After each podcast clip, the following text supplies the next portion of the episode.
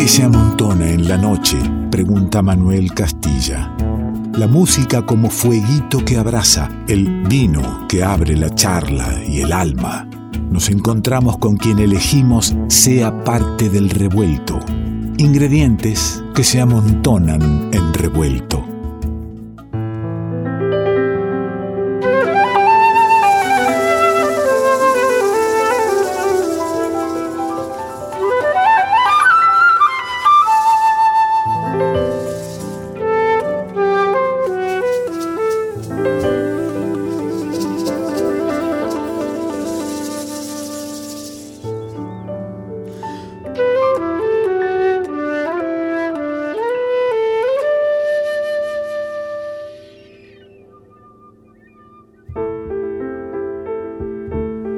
Escuchás música original, música eh, muy de ahora, pero versionando compositores imprescindibles de nuestra historia. Escuchás el trabajo que en sus arreglos y en los vientos tiene a un amigo de la casa, pero también a uno de los, de los músicos más, más versátiles, más interesantes que, que hemos conocido y que han pasado por este espacio, como es el querido Fernando Lerman. ¿Cómo estás, viejo? ¿Cómo andas? ¿Qué dice usted tanto tiempo? Bien, acá andamos, este, transitando esta pandemia con, la mejor onda posible. Poniéndole, poniéndole, claro, nosotros ya eh, medio que pasados los 100 días ya seguirá hablando de la pandemia en este espacio cuando eh, rebalsan los espacios de comunicación hablando de, cualquier cosa sobre la pandemia, es un poco perder el, tiempo cuando... Ah no hablemos más. Por eso, cuando tenemos acompañándonos música nada menos del maestro Guastavino, pero en, en tu mirada, eh, en los arreglos, por supuesto, y la interpretación, ya vamos a, decir que estás vos, pero con, otros grandes, grandes músicos que te acompañan. Ir a Guastavino, traer al maestro Carlos Guastavino, eh, está bien cuando digo uno de los imprescindibles ¿no? de nuestra música. Es un imprescindible y es, realmente uno de los más difundidos también, porque en la música académica eh, tenés Piazzolla, número uno en todo el mundo, Ginastera sería número dos y Guastavino número tres, o sea, son los tres compositores más difundidos de nuestro país, que vos, vos podés andar por cualquier teatro importante del mundo, cualquier conservatorio, cualquier universidad, y son los tres compositores argentinos que más se tocan, definitivamente. Eh, así que bueno, todo, todo un desafío hacer música nueva con un compositor ya consagrado, ¿no?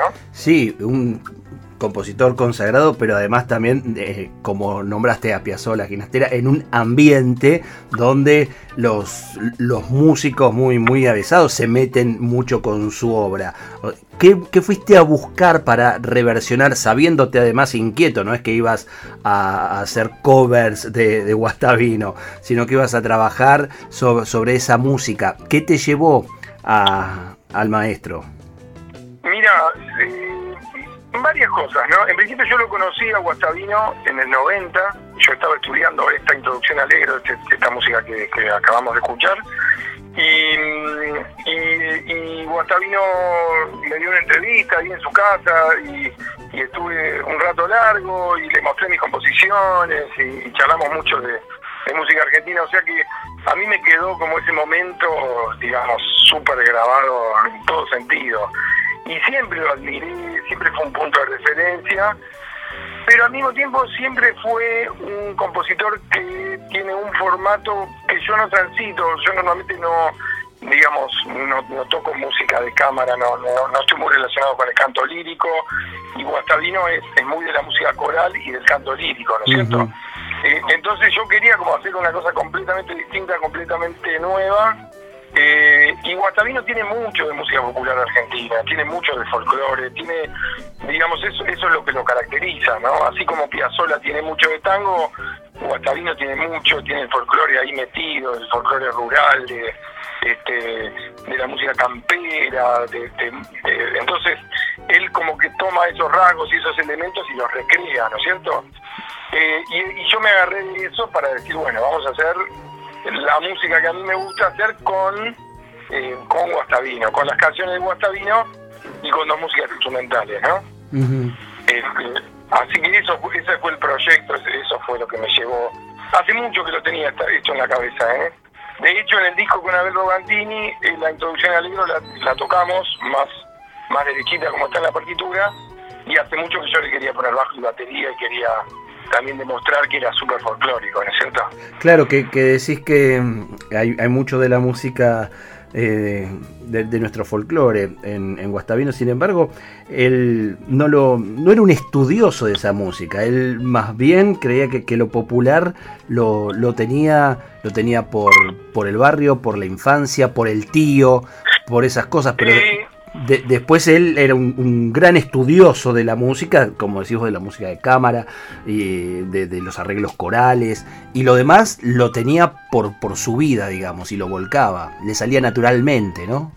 Claro, él lo decía justamente de esa manera, o sea, decía que, que, le venía de manera como natural. Hay un reportaje en YouTube muy interesante que aparte a mí me hace acordar mucho a ese momento que yo lo fui a visitar, porque esa habitación, ese departamento chico con unos tubos, eh, él era químico también y había como esas botellas color ámbar, ¿viste? Sí. Y bueno, la composición tiene mucho de química, ¿no es cierto? Claro. Este, y entonces eh, está eso en YouTube, está él hablando ahí, cuenta esas cosas, cuenta que, cobra derecho de autor de varias partes del mundo, lo dice muy orgulloso, a mí esas cosas me las dijo también, y por eso me, me emociona mucho cuando veo esas imágenes.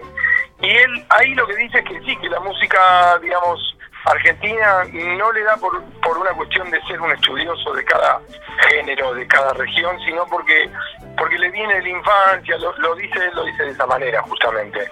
Eh, pero sin embargo, eh, es el primer compositor académico que, escribe realmente el folclore con, con, mucha autoridad y con mucha complejidad. O sea, por, eh, Ginastera tiene, hay mucho folclore en Ginastera, pero escrito de una manera más sencilla y más con una cabeza que viene de otro lado, ¿no?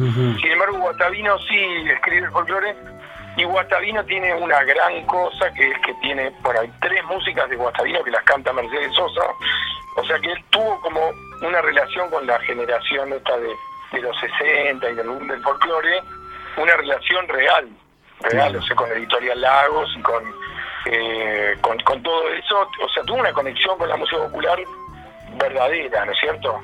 este, eh, verdadera en este sentido, ¿no? Tuvo, una, una conexión, bueno, digamos, intérprete de música popular hicieron Guastavina, o sea que eso no se da con todo el mundo, ¿no es cierto?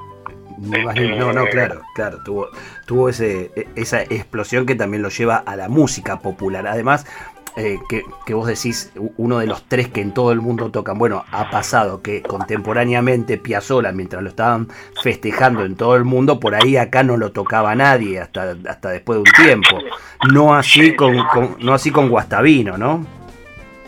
Claro, bueno, eh, pero porque era otro circuito. El circuito de Guastavino, bueno, es muy interesante porque, digamos, en la época del peronismo, él no era peronista para nada, pero sin embargo participó de esa época en donde se concebía la educación musical en la Argentina.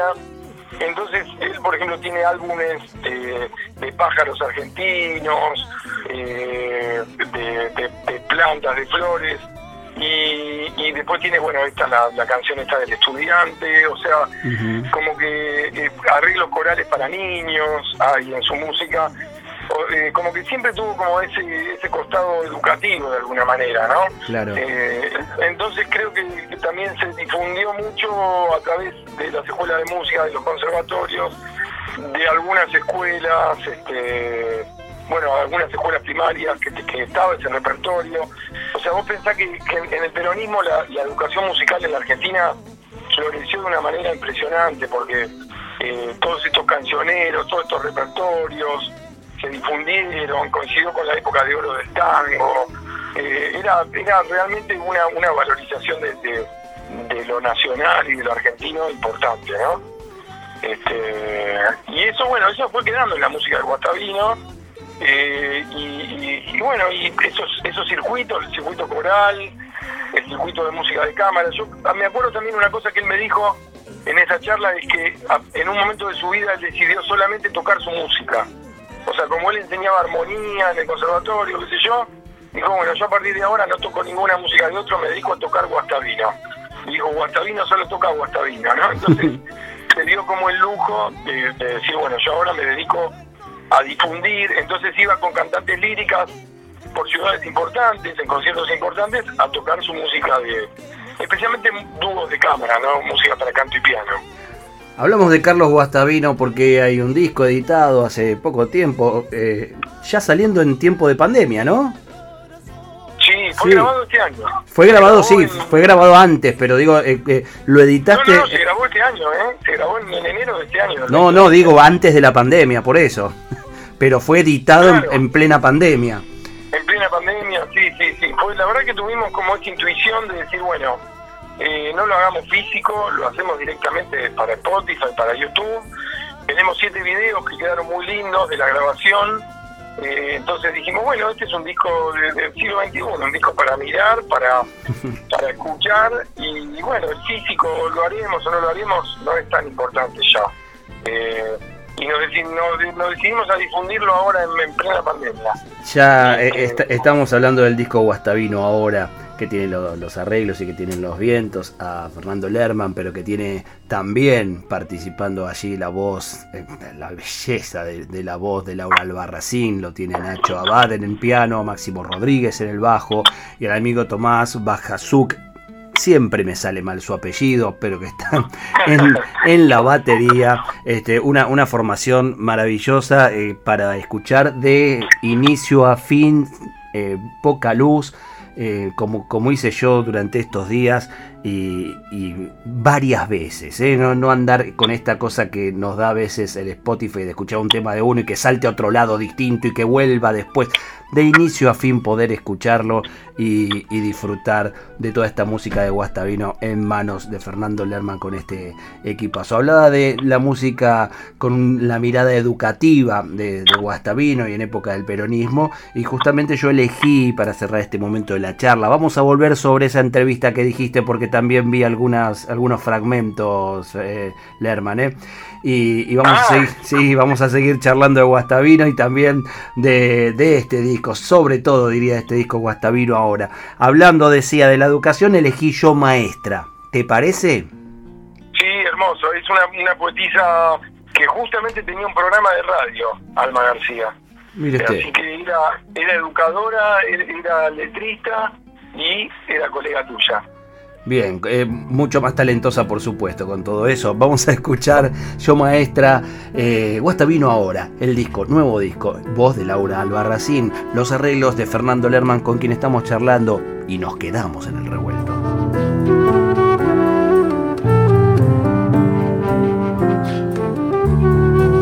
Porque en mi voz hay ecos de canciones de cuna porque mis manos tienen valideces de arcilla, porque en el duro lienzo de mi alba vestidura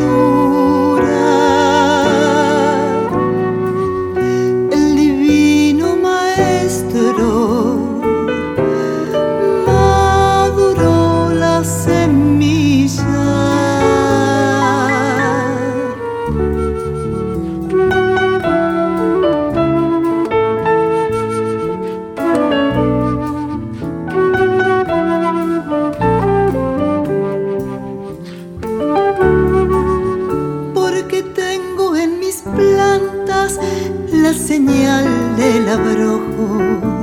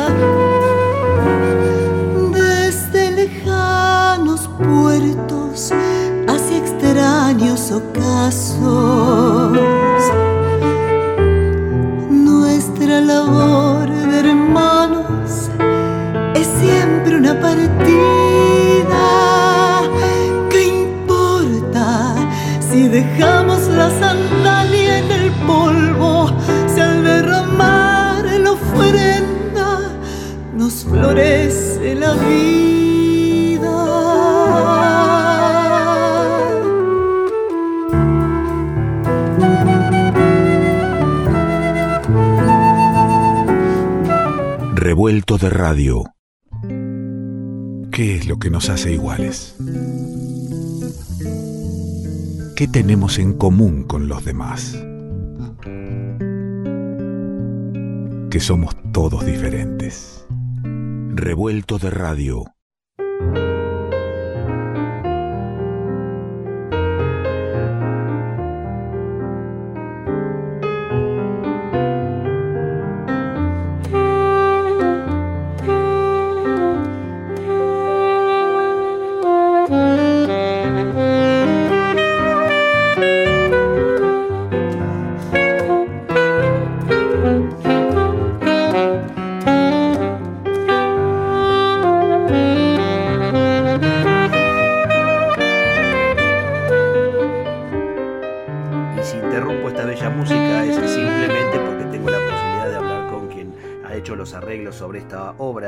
Carlos Guastavino, que es Fernando Lerman, con quien estamos compartiendo el revuelto de hoy.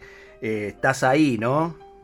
Estoy ahí, estoy acá. Estuvimos eh, hablando y desandando parte de la vida y de la música de Guastavino y, por ahí en algunas, algunos conceptos de él también interpelarte a vos como arreglador y como músico de este tiempo.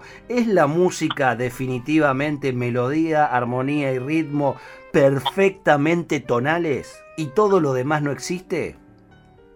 Eh, ¿por, qué me, ¿Por qué me preguntas eso? Porque eso lo decía él, lo decía Guastavino. sí, no, él era, eh, en ese sentido tenía una postura muy conservadora. De hecho, en, en ese video que estamos este, referenciando, eh, él se enoja, dice, para mí que el atonalismo es un invento de, los comunistas, eh, no sé si lo dice. Sí. Se, enoja, es muy gracioso. A ese eh, momento, a ese momento del video te quiero llevar, cuando el tipo se pone loco y el que sale de esta, de esta, digamos, de la melodía, la armonía y el ritmo, perfectamente tonales, los trata directamente de profesores imbéciles. Y bien enojado, ¿eh? Y bien enojado. Sí, sí.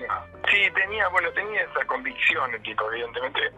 Eh, y también por eso fue un compositor eh, un poco desplazado, un poco, digamos, eh, no olvidado, pero sí un poco recluido. O sea, en el ambiente de la música académica, eh, muchos lo miraban de reojo como diciendo, bueno, este, este tipo escribe cancioncitas. este, e incluso eh, hay un libro que, dice que él no se animó a escribir mucha música para orquesta, justamente por eso, porque lo, recluyeron al, mundo de las canciones y, y de alguna música de cámara, ¿no? Ajá. Pero, pero bueno, qué sé yo, eh, ya pasado el tiempo y superado, digamos, su tiempo, lo, interesante es que ahora, en el siglo XXI, la música de él sigue, sigue circulando, sigue corriendo y da para hacer estas nuevas versiones que, bueno, tienen mucho de original en un sentido, o sea, son, son versiones con todas con todas las letras, o sea, son, son miradas nuestras sobre la música de Guastavino. Eh, yo creo que a él le hubiera gustado en algún caso y en otro por ahí se enojaba también con nosotros. Este, me parece, no estoy muy seguro, pero eh, eso sí es importante. Bueno, esta música que acabamos de escuchar eh, es una música que estaba sin estrenar. Eh, es una música que, que, de un libro que se editó hace poco, de, manuscritos que quedaban, y se hizo, se tocó en vivo, hay una grabación por ahí en vivo muy mal hecha, digamos, un registro eh, con corno inglés y yo decidí transcribir eh, la parte de corno inglés para saxo alto y la verdad que estoy re contento porque se suma una nueva obra que no estaba en el repertorio y que, se necesita porque porque es un compositor lindo de tocar y este, tiene una dificultad interesante, distinta a otras. Y, bueno, yo estoy, estoy contento de haber eh, hecho esta presencia número 9 también de haber sumado este dúo, que es el único track en dúo del disco. ¿Cómo pensaste la, la formación para, para arribar a la obra de Guastavino desde, desde tu mirada? Eh, ¿Por qué, en tal caso, por qué elegiste eh, eh, piano, batería y bajo? El, aquel trío, trío jazzístico. Sí, vos me vas a entender, en realidad tiene que ver con el cuatrillo, o sea, es, la misma formación del cuatrillo, de hecho toca Máximo que, era el bajista del cuatrillo, y de hecho con el cuatrillo eh, está en YouTube, sí, hay, hay, hay otros dos temas de Guastavino versionados, grabados en vivo, eh, tonada y cueca, eh, yo no lo quise repetir para el disco, pero ya habíamos hecho la experiencia de, tocar a Guastavino de esta manera, ¿no? Incluso Abel Rogantín improvisa, este, eso está registrado ahí, no entró en este disco, y también habíamos hecho una experiencia con el cuatrillo, una gira por Santiago del Estero con una cantante lírica, que fue bastante raro, porque era el cuarteto con el sonido jazzístico, como decís vos, acompañando el canto lírico, y era, era estéticamente era, era bastante duro, digamos, ¿no? Me di cuenta que no iba por ahí, que tenía que ser una voz de música popular, una voz súper folclórica como es la de Laura, ¿no? Claro, o sea que eh, la formación del cuarteto este es una formación que a mí ya, la tengo súper dominada, digamos. sí, pero, pero contame, contame de, de, qué te cautiva, porque claro, me, decís, es por referencia al cuatrillo. Al cuatrillo, para quien no haya escuchado alguna vez en este programa o en algún lugar, es una, una de las agrupaciones que conformó eh, el Ferlerman. Y con dos o tres discos, no recuerdo ahora. Tres, discos, tres discos. Ahí me, me estaban viniendo, mira que vos decís que ya no es tiempo de, de los discos físicos, yo lamentablemente sigo eh, recordando los discos por sus tapas, unitarios y federales. Ahí me vino enseguida este, uno, uno de ellos. Digo, pero esa, esa agrupación también fue elegida, cómo componerla. ¿Qué es lo que eh, a vos como, como vientista, tal vez cuando no hay cantante, digamos, una de las voces cantantes, eh, elige ese, ese trío para, para sustentar la, la música. es como decís vos, es una, es una formación este, muy jazzística, ¿no? Es, es, una formación, digamos, es como el, como el cuarteto de Coltrane o, digamos cualquier cuarteto de cualquier saxofonista de jazz es así. El piano, bajo, batería, o sea, es como, sería como, como el cuarteto de cuerdas, sería una, una una formación tradicional, ¿no es cierto? Eh, no tiene nada de, nuevo, al contrario, es como una plantilla tradicional, ¿no? Este, lo que pasa es que para mí, eh, bueno, ya me, acostumbré también a escribir los arreglos, eh, bueno, ahora, ayer tenía un arreglo para orquesta, pero pero el cuarteto este lo tengo como muy, sé que escribir, tengo, tengo como mis herramientas, ¿no? y me parece que le iba muy bien de hecho, en ese disco, Laura Albarracín canta dos temas. Eh, en, en Unitarios y Federales. En el disco del cuatrillo, claro, sí, sí. En el disco del cuatrillo ella canta, entonces, este, bueno, seguramente viene de ahí, ¿no? La sonoridad del proyecto este viene de ahí. Eh, Laura invitada del cuatrillo. Eh, pero bueno, ah, hubo como, como un lindo ejercicio, digamos. Los arreglos tienen como distinto grado de osadía. En principio la, la melodía está siempre este, respetada a rajatabla, ¿no? Pero eh, algunos arreglos son más osados que otros y, tienen distintas características. Por ejemplo, eh, se equivocó la paloma, tiene 10 millones de arreglos. Entonces ahí quise hacer algo bien distinto, bien, bien, bien distinto. Eh, pero por ejemplo el tema que tiene letra de Chupanqui no tiene ninguna versión de música popular, ¿vos podés creerlo? Mirá vos, mirá vos, pero un encuentro Yupanqui Guastavino y no tiene versiones. No tiene versión de música popular, sí tiene, tiene versiones académicas de, canto lírico y tiene una que te vas a matar de la risa, que con vos lo puedo decir, que tiene una que si entras a YouTube y pones este, el, forastero Guastavino Atahualpa Yupanqui, te aparece Capel, no sé cómo se pronuncia ese apellido, cantando forastero me llaman porque no tengo ni un miserable rancho. Sí, sí, sí, lo recuerdo, claro, lo han pasado varios programas periodísticos. Eh, sí, claro, uno de los dueños de la soja de la Argentina eh, cantando, cantándole al obrero del campo. Sí, sí, es increíble. Es, increíble. Es, una, es un, eh, y bueno, yo por eso también quería hacer una versión de este tema, ¿no? Tenía muchas ganas de hacer una versión eh, y la hice bastante eh, llevada un poquito para otro lado, está respetada la melodía, pero está armonizada distinto y está un poco el ritmo de la leña, este, lo, lo, llevamos por otro lado a ese arreglo.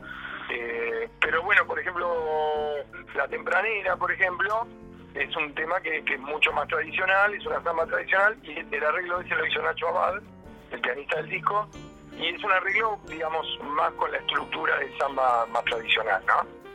Mirá vos, yo, yo no me digo tradicional, pero tengo ahí elegidito para escuchar ahora eh, justo la, la, tempranera, porque nos trae, qué sé yo, a mí la samba me puede, ¿vio? Sin embargo, escuché que que Guastavino había dicho que él no sabía, hasta, hasta entrado años, no sabía lo que era una samba hasta que le preguntó a, Eduardo Falú de qué se trataba la samba. No, no, es algo que, no es algo que él tenía incorporado. Estamos hablando de un tipo realmente un estudioso de la música. No, no, pero porque él tenía como ese vínculo este, distinto con el folclore. O sea, no, no estaba vinculado, eh, digamos, con el folclore de música popular, no tenía ese vínculo eh, completamente distinto. Y, eso es interesante porque también es cierto que solamente tiene esa samba, pero el resto de la música, eh, digamos, no, no tiene la estructura para bailar de folclore, no tiene, no tiene ninguna chacarera, no tiene ninguna... Eh, sí tiene el patrón de la chacarera, sí tiene eh, los patrones rítmicos de chamamé aparecen todo el tiempo en Guastavino, pero no con, no con la estructura, digamos, que, llevaría un bailarín de una peña a bailar una chacarera con la vuelta de ocho, qué sé yo. Este, claro, nada de eso está en la música de Guastavino.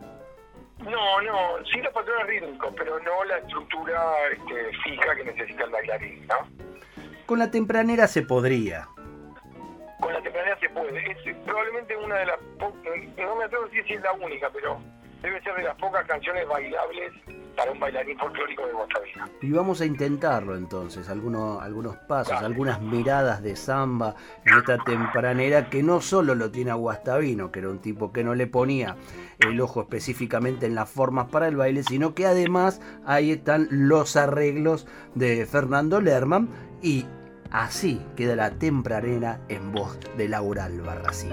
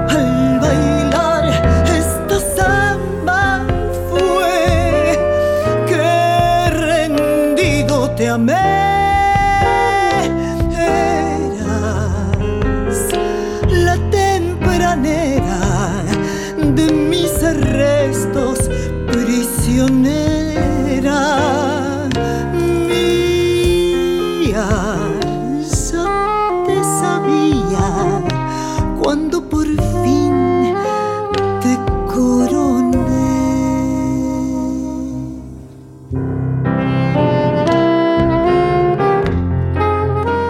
Fernando Lerman en el revuelto, Guastavino, Guastavino ahora, así se llama el disco, buscalo en Spotify, busca los videos en, YouTube, escúchalo tranquilo. Me parece que Guastavino es, es un, tipo al que hay que ponerle oreja, más de por ahí de la, de la que se le pone en la actualidad. Siento que es un músico, un compositor que transita mucho eh, las aulas de quienes se dedican a la música y a la música popular. Pero yo no sé si hoy por hoy es tan conocido como lo fue en su tiempo y tan difundido, Lerman. Eh, por hoy, sí, en, las aulas, en los conservatorios, ahí, en las universidades. Ahí sí, ahí sí, pero digamos, eh, yo hablo de, de, bueno, tanta música no es difundida hoy, tanta música nuestra, pero eh, digo, no, no, es alguien que vayas a, a, cruzarte en cualquier lugar y nombrar, decir, bueno, yo escucho eh, a, a, Atahualpa, escucho algo de, de Larralde y Guastavino, y el tipo se va a quedar pensando, ¿y Guastavino quién es? Claro, no, claro, en el mundo de la música popular no, no existe directamente. Eh, sí existe, sí existe, vos fíjate qué curioso, sí existe la tempranera, sí existe, se equivocó la paloma, eh, digamos, son como, como sí existe la canción del estudiante, o sea, y pasa una cosa que, que como dice Yupanqui, cuando una obra, eh, uno se olvida del autor y cuando empieza, eh, ahí es del pueblo, ¿no? Eso, eso dice Yupanqui, ¿no? Que, que, uh -huh. que lo que él más quiere es que, digamos, alguien cante una canción de él sin saber que de él, ¿no? Claro, claro. Este, y eso eso pasó con algunas canciones. Bueno, y, y, y, Yupanqui fue uno de los de los que nombraste poniendo letra en, en uno de los de los temas de, de Guastavino, pero sí. también eh, ha musicalizado eh, plumas, tremendas plumas como Gabriela Mistral, como Lima. Quintana, Rafael Alberti, bueno, ya lo has nombrado, eh, bueno, el mismo Borges, ¿no? Eh, sí, tanto con Atahualpa, que es una sola canción, como con Jorge Luis Borges es una sola canción. Eh, la, la, canción de Borges, eh, yo creo que la letra ya estaba hecha en el famoso libro de, de, de, de, poesía de Borges que tiene un montón de milongas. Y entonces incluso hay una estrofa que Guastavino la saca, porque ella ultra sangrienta, Borges dice que le agarra la, la cabeza con el tren, no sé, ya dice una cosa ultra, y es, esa la saca para, para hacer la, la música eh, de, de, esta milonga de los hermanos, que son dos hermanos que, bueno, que como Caín y Abel se celan y se terminan matando. Este, tiene el argumento de fenómeno y Borges realmente escribía muy, muy buena poesía y sabía muchísimo, está, está clarísimo por, porque se nota que sabía mucho de versificación, porque la rima interna de los versos y todo está, está de una manera magistral, ¿eh? es impresionante como... Bueno, se nota también en, en, en la milonga de Jacinto Chiclana que tiene con Piazzolla, claro. eh, como, como viste, las palabras calzan a la perfección, uh -huh. porque la métrica es, es, es una maravilla. Una Cierto. verdadera maravilla. Cierto. De, dijiste hace un rato que, que Guastavino, claro, además de, de músico, él, él, había estudiado para, había estudiado química, ingeniero químico, ¿verdad? Eh, y, y, dijiste que la música es como, es como la química, ¿no? Eh, pero en, en, la química particularmente hay que seguir determinadas recetas, ¿no? sobre todo para no, no provocar algún accidente del cual no se pueda salir. Eh, en la música vos sos de, de intentar evitar accidentes o, o, es mejor ir probando y accidentarse constantemente para que quede luego la receta? Yo creo que, hay que intentar todo el tiempo, hay que jugarse. De hecho, tengo la, casi la convicción de que, de que el, el arte el, el, arte está en el riesgo, ¿no es cierto? O sea, cuando vos hay música que vos escuchás y decís, bueno, pero esto yo ya lo escuché de otra manera, qué sé yo, esto es un molde, ¿no? Esta es una receta de cocina que el tipo la está repitiendo. En cambio, cuando uno percibe algo del orden del inesperado, es una de las definiciones más modernas del arte, ¿no? Algo no necesariamente algo inesperado, algo que te sorprende, decir, bueno, es justamente está esa química nueva, es una combinación, viste, un compositor académico con una cantante de folclore, con un sonido un poco jazzístico y, mucho respeto, pero al mismo tiempo mucha osadía, te da esta, esta nueva química, ¿no? Entonces, para mí, en el fondo, el arte tiene algo del orden del inesperado y, y de lo riesgoso, ¿no? Que corre algún riesgo. De repente te, te agarras la cabeza contra la pared y, y, y bueno, no, no, está bueno lo que hiciste. Uh -huh. Pero de repente metes un gol porque por eso, porque te, porque te intentaste, porque tiraste al arco desde un lugar raro, incómodo y, y bueno, si no seguiste una receta de cocina, ¿no es cierto? Sí, eh, estoy pensando que además para eso uno necesita desarrollar el oído. No, no hablo en, lo académico, sino también cuando hablo del oído, hablo del alma en tal caso para poder percibir cuando se trata, cuando uno es sorprendido por, por un trabajo que está trayendo algo nuevo y emocionante y, cuando este, hay, digamos, eh, nada, cohetes que van sonando, eh, que, que, van explotando en, intentos que, que quedan en el camino, ¿no? A mí me encantó esa entrevista que hiciste este año con, con Jorge Van der Mole, me pareció una entrevista maravillosa. Mira, la, se, la daría a mis alumnos para, para, para escuchar porque las cosas que dice Fander ahí, viste, de, de cómo él lo influencia un concierto que va a haber, o un nuevo autor que escuchó, o, viste, o, una nueva conexión con algo, cómo, cómo el compositor y el, y el artista se, se va como como conectando con su ambiente, se va haciendo, y eso al mismo tiempo le influye para sus obras.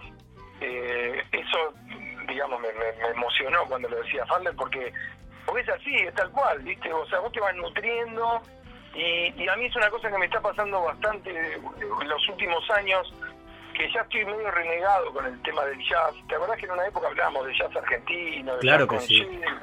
y ahora ya me pudrí de eso, o sea, como que yo, viste, quiero hacer música argentina, viste, o sea, es lo que siempre me importó, me doy cuenta, y, más allá de, Charlie Parker, que me encanta, o más allá eh, de, los grandes músicos de jazz, digamos, lo que más me interesa y lo que más me motiva este, como, como creador es hacer música argentina, es contar algo de lo que me está pasando es que cuando, cuando decís eso, Lerman, no estás hablando mal del jazz, estás diciendo lo que yo quiero hacer, lo que yo necesito hacer para ser auténtico, lo cual no quita que te terminemos ahora de charlar, que haces un disco de Brad Duty y te lo pongas a escuchar.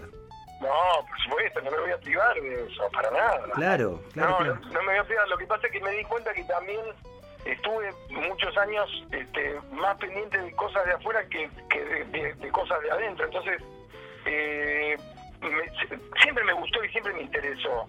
Eh, pero digo, a veces con el, con el hecho de dar clases y de formarme y de formar a otras personas, eh, uno dice abreva en toda la bibliografía, en toda la música que hay en el mundo, y a veces te olvidas de que para contar tu historia tenés que ir a, viste a los que vivían acá, en este país, en esta ciudad, eh, viste en otra provincia, en algún lugar donde vos te puedes hacer un viaje y volver, viste, no, no, no necesitas ir tan lejos y tenés que pronunciar lo que mejor te sale, que es pronunciar tu idioma. Y, eso es lo que a mí me sale mejor, la verdad que es lo que me sale mejor. Igual admiro muchos músicos argentinos y muchos colegas jazzistas y muchas generaciones nuevas. O sea, yo respeto a todo el mundo y respeto también incluso a, gente que hace música académica para, para, para muy pocos y es feliz haciendo eso, pero yo no tengo nada contra, contra que es feliz haciendo lo que... Pero para mí, viste, me gusta esa, esa postura del fander, me encantó. Me encantó eso de, de escuchar al vecino y dejarse influenciar. Eso me, me pareció magnífico.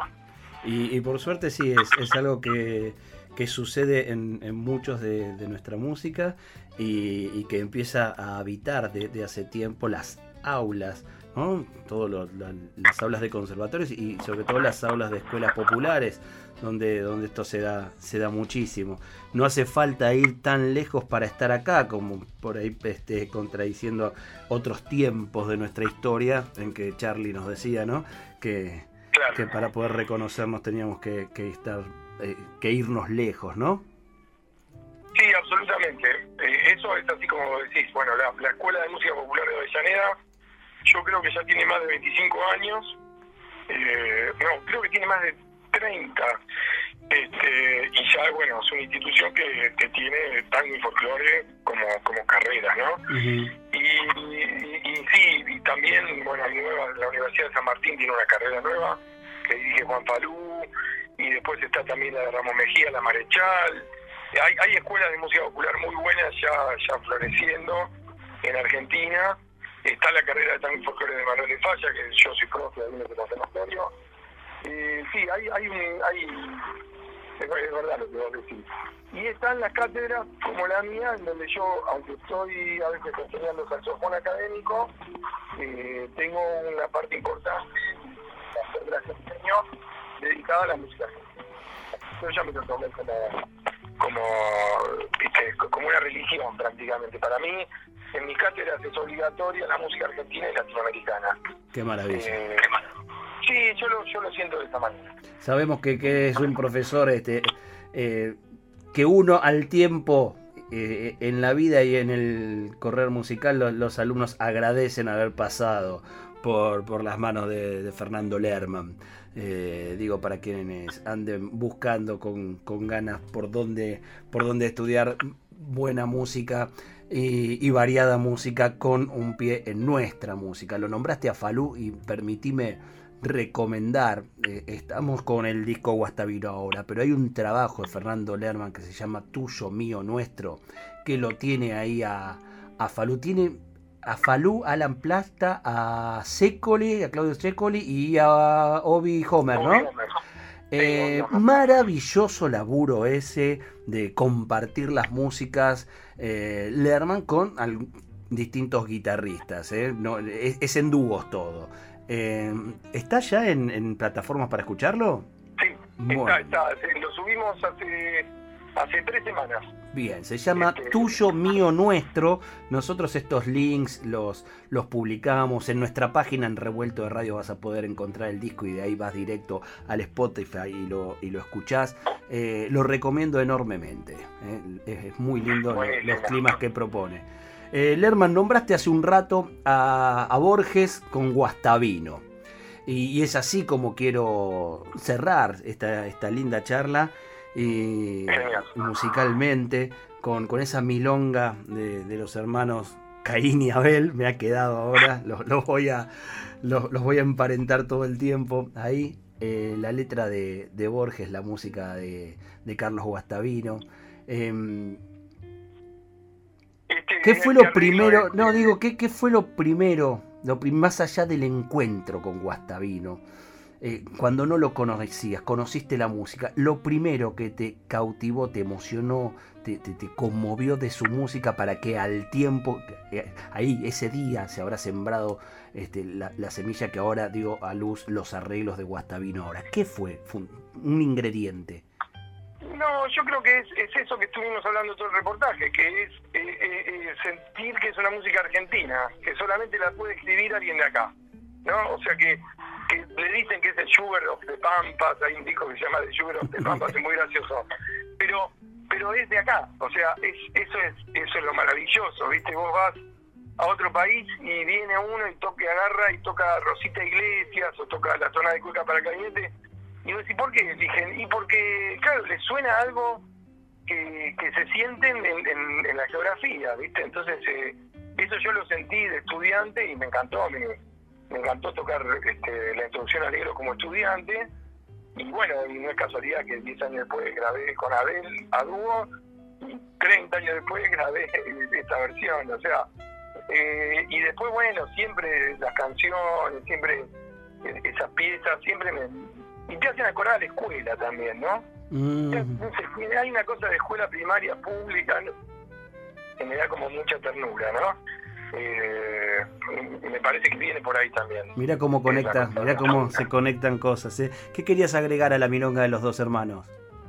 No, que este arreglo eh, es uno de los jugados, ¿no? Es un arreglo porque este tenía una versión muy famosa de, Jairo con un arreglo de Miralles, nada menos del gran arreglador este, de Serrat, de Miralles, y yo quería hacer algo todavía más, más este, hiriente, ¿no? Porque como que es un hermano que lo mata a otro, entonces dije, bueno, acá yo quiero que el arreglo este sea súper este, jugado y súper duro y, este porque el, el, el de Jairo con Miralles me suena todavía un poco delicado y este yo dije, no, este tiene que ser bien bien power, entonces bueno, se luce Tomás Azúcar ahí con la batería y, y, Laura lo canta realmente magnífico, así que me encanta que cerremos con este tema. Tomás Babasiuk lo nombró en batería, Máximo Rodríguez en el bajo, Nacho Abad en el piano.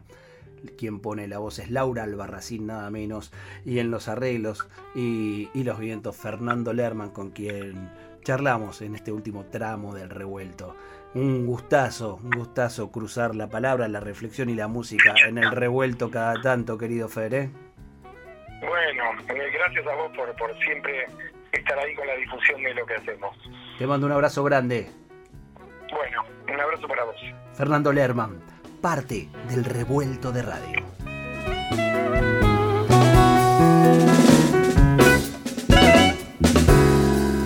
Traiga cuentos guitarra de cuando el fierro brillaba, cuentos de truco y de taba, de cuadreras y de copas, cuentos de la costa brava y el camino de las tropas. Venga una historia de ayer que apreciarán los más lerdos.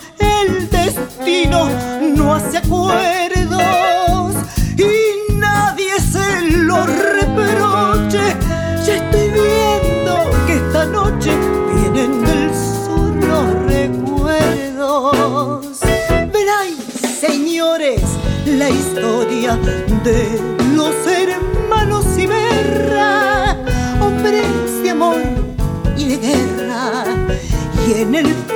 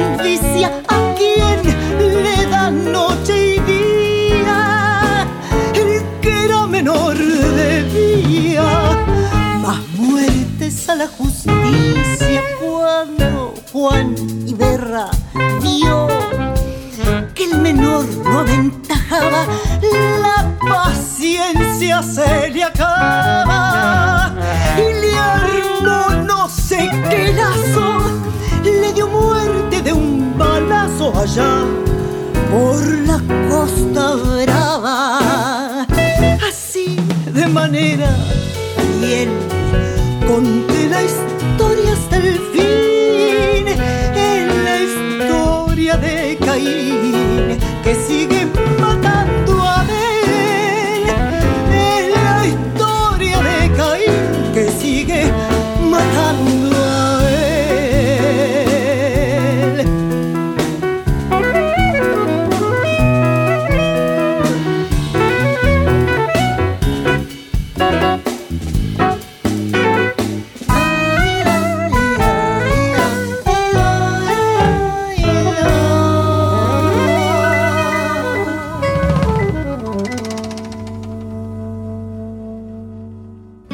Esperamos que hayas disfrutado uno por uno los sabores y colores que se fueron disolviendo en tus oídos a lo largo de esta noche.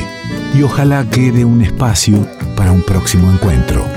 Revuelto de radio. El todo es más que la suma de sus partes.